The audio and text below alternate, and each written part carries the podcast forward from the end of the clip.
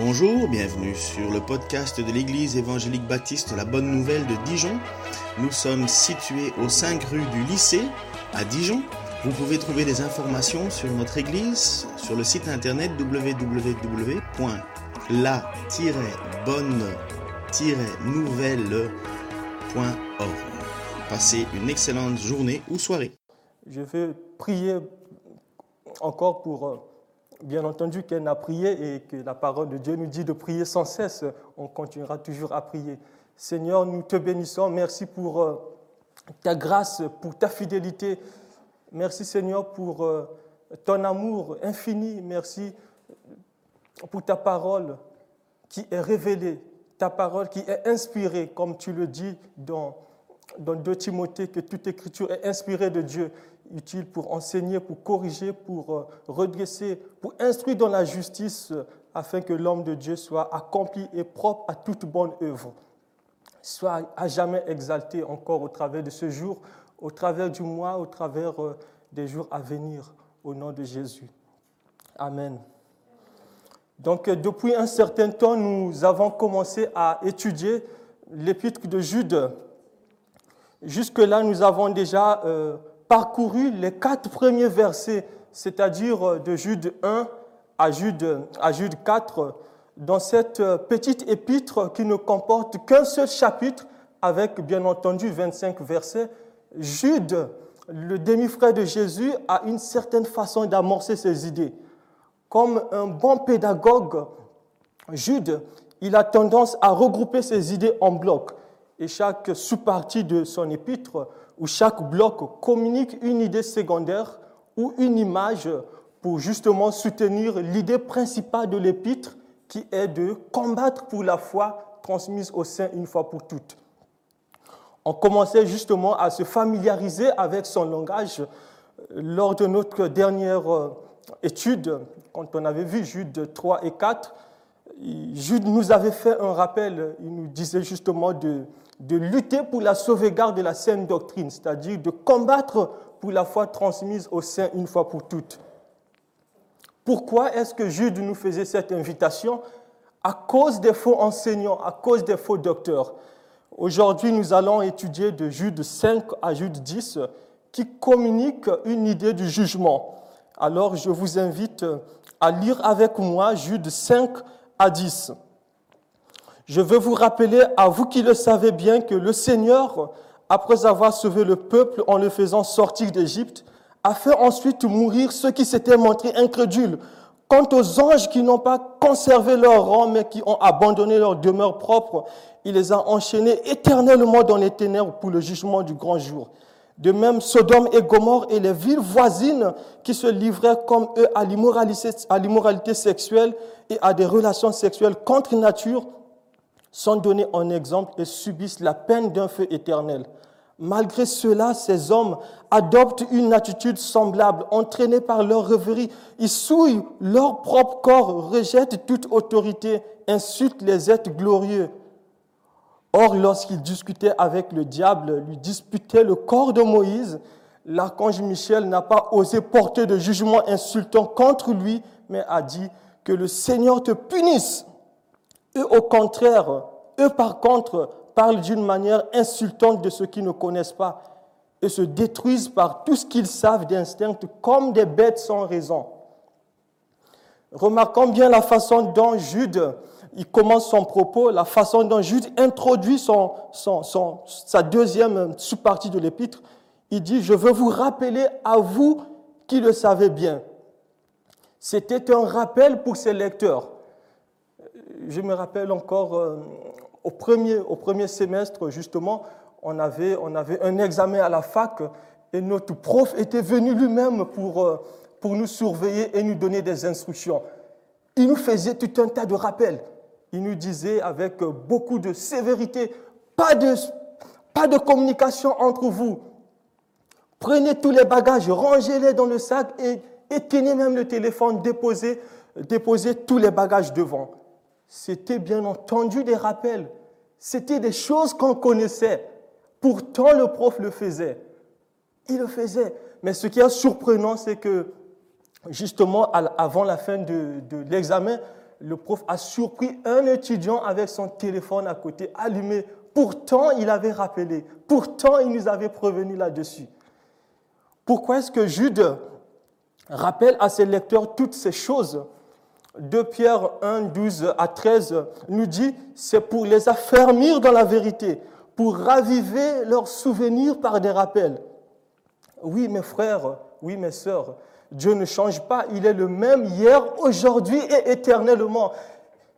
La Bible est la parole de Dieu. la Bible nous enseigne ce que Dieu a fait dans le passé pour que nous soignions notre conduite, pour ne pas commettre les mêmes erreurs, pour que nous menions une vie sainte. Au verset 5, Jude dit qu'il est en train de rappeler à ses lecteurs les choses qu'ils connaissent. De quoi s'agit-il? C'est l'effet sur le jugement et la condamnation des vies mauvaises et honteuses qu'on trouve dans la Torah. La Torah, c'est les cinq livres de Moïse, c'est ce qu'on appelle le Pentateuque. C'est ce qui constitue même le pilier du judaïsme. C'est la loi écrite les enfants d'Israël avaient la responsabilité d'enseigner cette loi à leurs enfants, qui à leur tour devaient le transmettre à leurs enfants. Ils connaissaient la Torah. On peut alors en déduire que Jude s'adresse à des chrétiens d'origine juive, c'est-à-dire les judéo-chrétiens. Du verset 5 au verset 7, Jude, il monte en crescendo et il cite successivement trois jugements. Il commence par euh, le jugement de Dieu contre les Israélites incrédules. Après, il va citer le jugement de Dieu contre les anges déchus. Et il va finir sa série de, jugements par euh, le jugement de Dieu sur euh, les villes de Sodome et Gomorre. Jude, le demi-frère de Jésus, est en train de nous dire justement qu'il y aura un jugement. Pourquoi? Parce qu'il y a déjà eu de jugements dans le passé. Le premier jugement est celui des Israélites incrédules, bien entendu, qu'on retrouve dans Jude 5. Jude 5 nous dit, je veux vous rappeler, à vous qui le savez bien, que le Seigneur, après avoir sauvé le peuple en le faisant sortir d'Égypte, a fait ensuite mourir ceux qui s'étaient montrés incrédules. Jude nous fait revenir le souvenir de l'Exode. Pour ceux qui ont déjà lu le Pentateuque ou justement le deuxième livre de la Bible, l'Exode, ou pour ceux qui ont déjà suivi le film de Moïse, prince d'Égypte, vous vous souviendrez certainement de cette délivrance miraculeuse que le Seigneur opéra aux enfants d'Israël. Cette histoire commence par Abraham. Dans Genèse 12, Abraham reçoit l'appel de Dieu. Alors qu'il était à Haran, Dieu lui demande de quitter Aaron pour Canaan. Cet appel était pétri de promesses. Dieu lui avait dit, je te bénirai, je ferai de toi une grande nation et toutes les familles de la terre seront bénies en toi. Et Dieu va faire alliance avec Abraham. Dieu va rappeler aussi, Dieu va informer aussi Abraham que ses descendants seront esclaves dans un pays étranger pendant 400 ans ils seront outragés et il les délivrera de la main de leurs oppresseurs. Abraham avait une femme nommée Sarah qui était stérile, que Dieu va visiter. À l'âge de 90 ans, Sarah va donner un enfant à Abraham, qu'ils vont appeler Isaac. Et c'est cet Isaac qui va donner naissance à deux fils, bien entendu, Ésaü et Jacob. Et Jacob, encore appelé Israël, donnera naissance à douze fils qui représentent bien entendu les douze tribus d'Israël. Ce sont eux qui seront esclaves en Égypte pendant 400 ans. Ils vont connaître les travaux forcés. Ils vont, ils vont, ils vont passer par des moments très difficiles et Dieu va les visiter. Dieu les rendra visite au 15e siècle avant Jésus-Christ. Dieu va les susciter un libérateur en la personne de Moïse. En fait, Dieu va envoyer Moïse et Aaron pour aller dire à Pharaon, roi d'Égypte, de laisser partir les enfants d'Israël pour qu'ils servent leur Dieu. Mais Pharaon n'en tiendra aucun compte et Dieu jugera l'Égypte par une succession de plaies miraculeuses. Il fera venir à l'Égypte dix plaies, dans la dixième, la mort. La mort des premiers-nés des, des Égyptiens, même le premier-né de Pharaon assis sous le trône. Après cela, Pharaon va laisser partir les enfants d'Israël. Et Dieu va demander aux Israélites de, de, célébrer cela chaque année en souvenir de cette délivrance. Et cela nous fait penser à la Pâque juive. Et notre Pâque chrétienne, nous la, nous la célébrons en souvenir de l'œuvre de Jésus-Christ sous la croix, de la mort et la résurrection de Jésus-Christ. Dans le désert, Dieu donnera aux enfants d'Israël la manne pour nourriture. Dieu leur donnera de l'eau de rocher pour qu'ils se désaltèrent. Bien qu'ils avaient vu les miracles et les prodiges que l'Éternel avait opérés, certains avaient refusé de croire. Ils ont refusé de croire jusqu'à pleurer comme des enfants.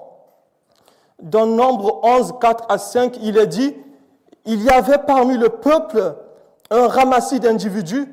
Nombre, on est dans Nombre 11, 4 à 5. Il y avait parmi le peuple un ramassis d'individus qui furent saisis de toutes sortes de désirs. Alors les Israélites, à leur tour, recommencèrent à pleurer en disant, Ah, si seulement nous pouvions manger de la viande, nous regrettons le poisson qu'on mangeait pour rien en Égypte, et les concombres, et les melons, et les poireaux, et l'oignon, et l'ail. Et l'ail. Ils ont réclamé même l'oignon et l'ail dans le désert. Qu'est-ce qu'on voit là La désobéissance? Qu'est-ce qu'on voit? La désobéissance. En fait, Jude 5 nous renvoie à Nombre 13 et 14. Les enfants d'Israël, malgré leur, désobéissance, Dieu leur permet d'arriver, de s'approcher du pays de la promesse, le pays de Canaan, le pays promis. Dans Nombre 13, Dieu va dire à Moïse de choisir de choisir douze hommes pour représenter les douze tribus d'Israël qui devraient envoyer pour explorer le pays pendant 40 jours. Moïse obéit. Il envoie les douze hommes pour qu'ils explorent le pays.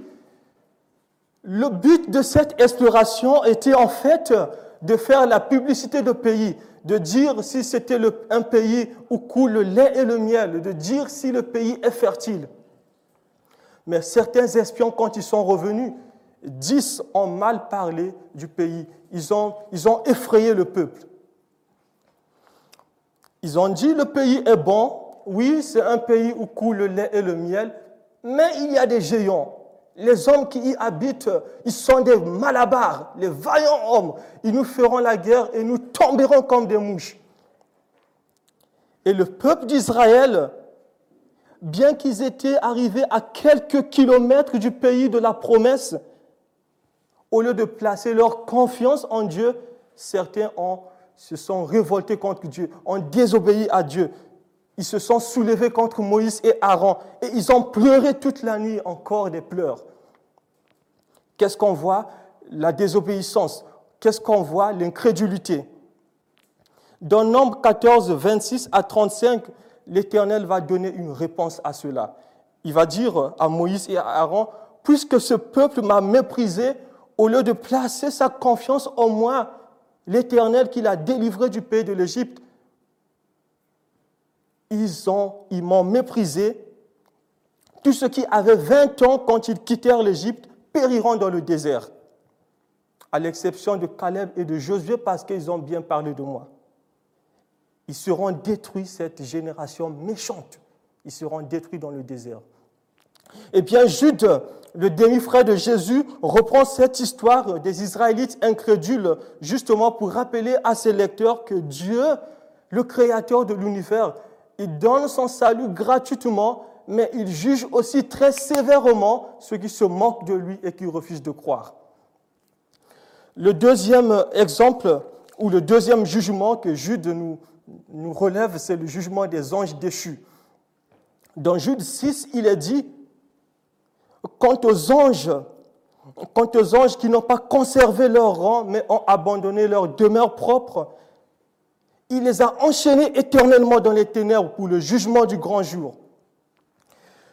Ici, euh, Jude fait référence de la même manière que Pierre à un grand péché que les hommes avaient commis dans le passé.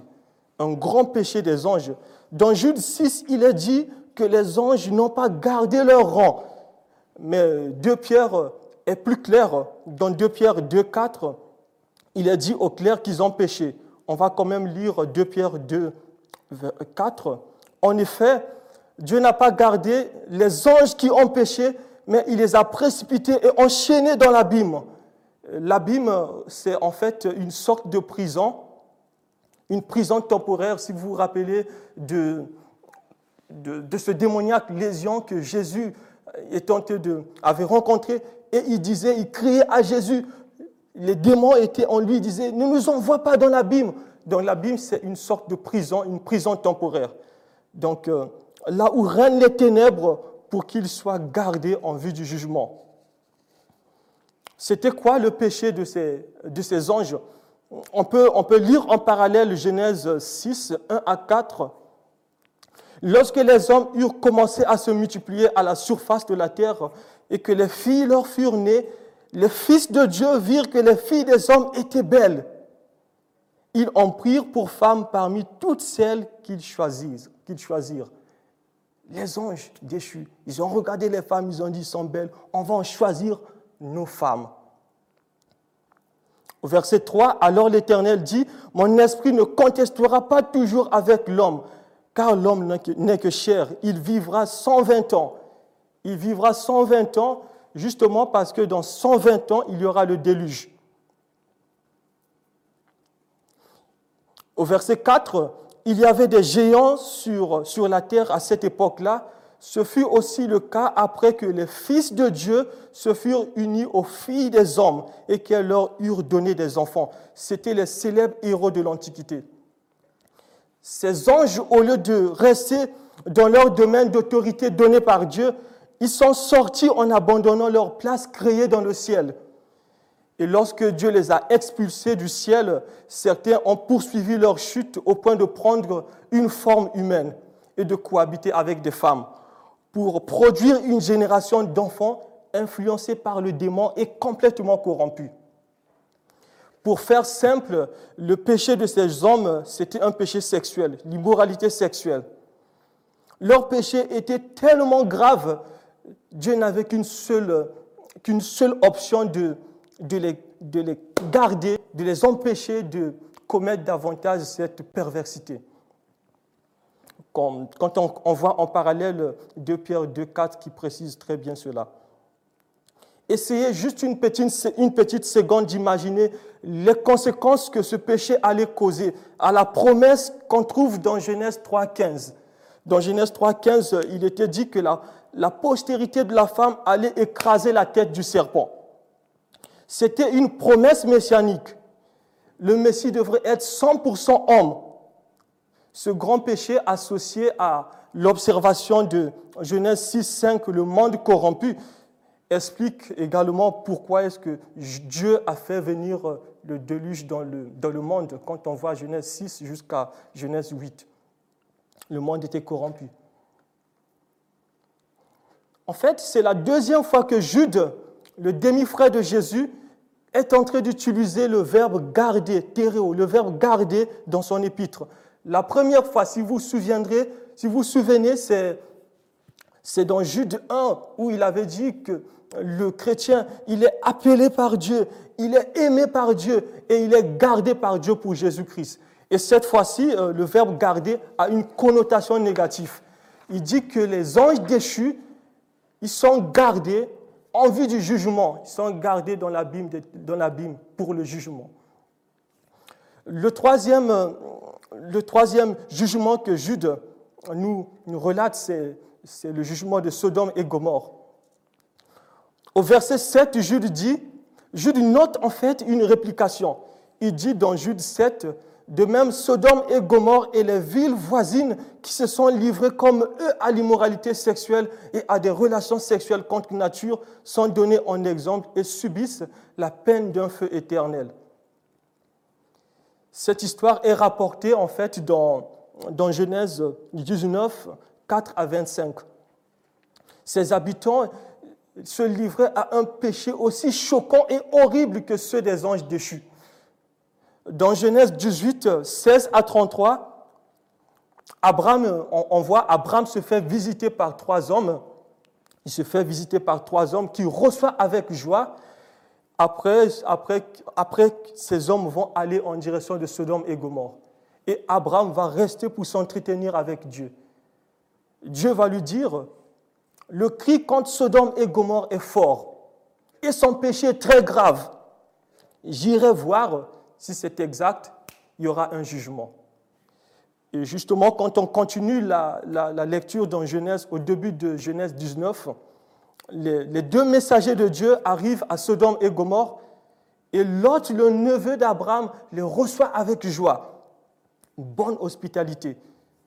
Dans, Genèse 19, 4 à 5, qu'on va lire, il est dit, il n'était pas encore couché dans il n'était pas encore couché que les habitants de la ville, les habitants de Sodome et Gomorre, entourèrent la maison depuis les enfants jusqu'aux plus âgés. Toute la population était, était accourue. Ils appelèrent Lot et lui dirent, Où sont les hommes qui sont entrés chez toi cette nuit? Fais-les sortir pour que nous couchions avec eux. Qu'est-ce qu'on voit dans Sodome et Gomorre? L'immoralité, l'immoralité grossière. Ces villes étaient était tellement pourri, une corruption monstrueuse, une immoralité sexuelle, des relations sexuelles contre nature. Et Dieu n'avait qu'une solution de les anéantir. De les anéantir. Paul traite cela dans, dans Romains, Romains 1, 26 à 27. Il dit, leurs femmes ont changé l'usage naturel en ce qui est contre nature. De même, les hommes, abandonnant l'usage naturel de la femme, se sont enflammés dans leurs désirs les uns pour les autres, commettent homme avec homme les choses infâmes et recevant en, eux-mêmes le salaire que méritait leur égarement.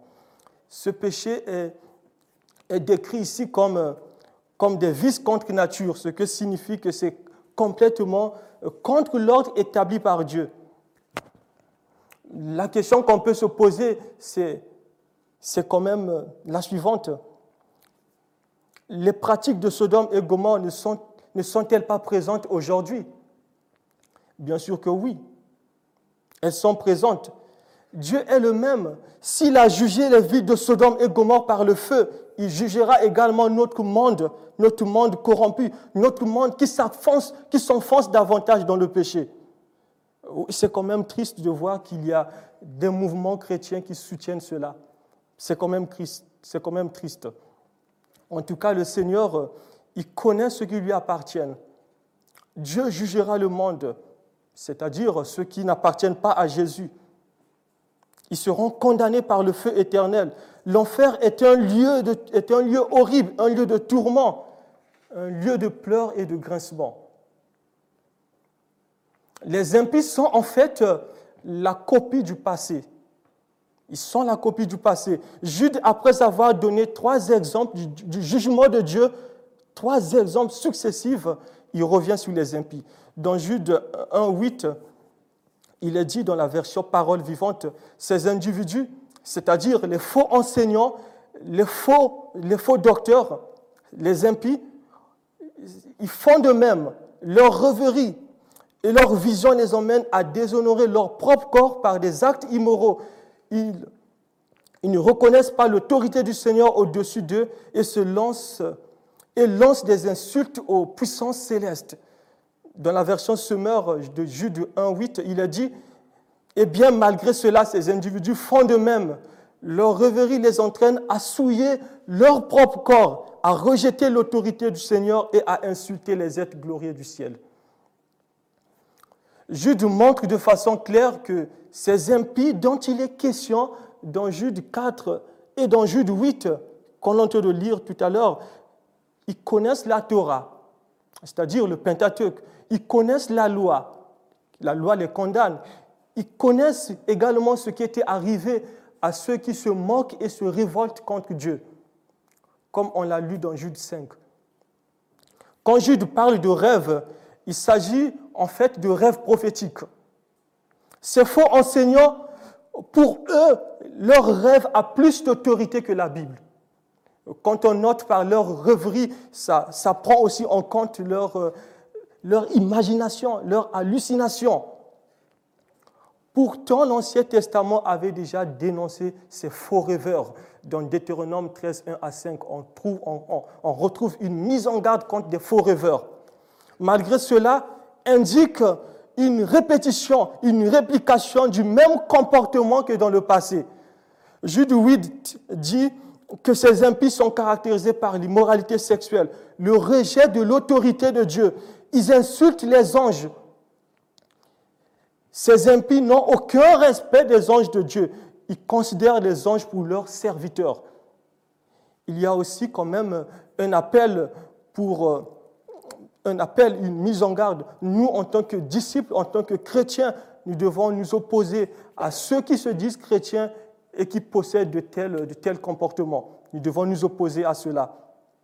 Jude nous demande vraiment de veiller. Comme évoqué la fois passée, le chrétien authentique se reconnaît et se reconnaîtra toujours par son fruit.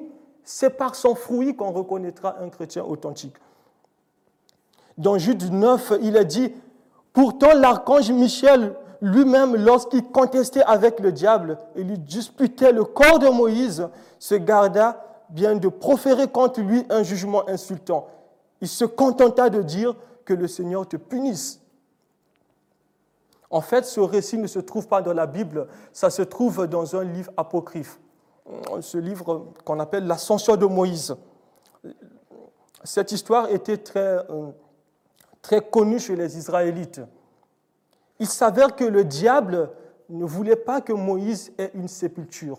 Euh, dans, Exode 2, 12, euh, Moïse avait tué un, Égyptien, alors le diable profite de cela pour pour contester contre l'archange Michel que Dieu avait envoyé pour qu'il enterre Moïse.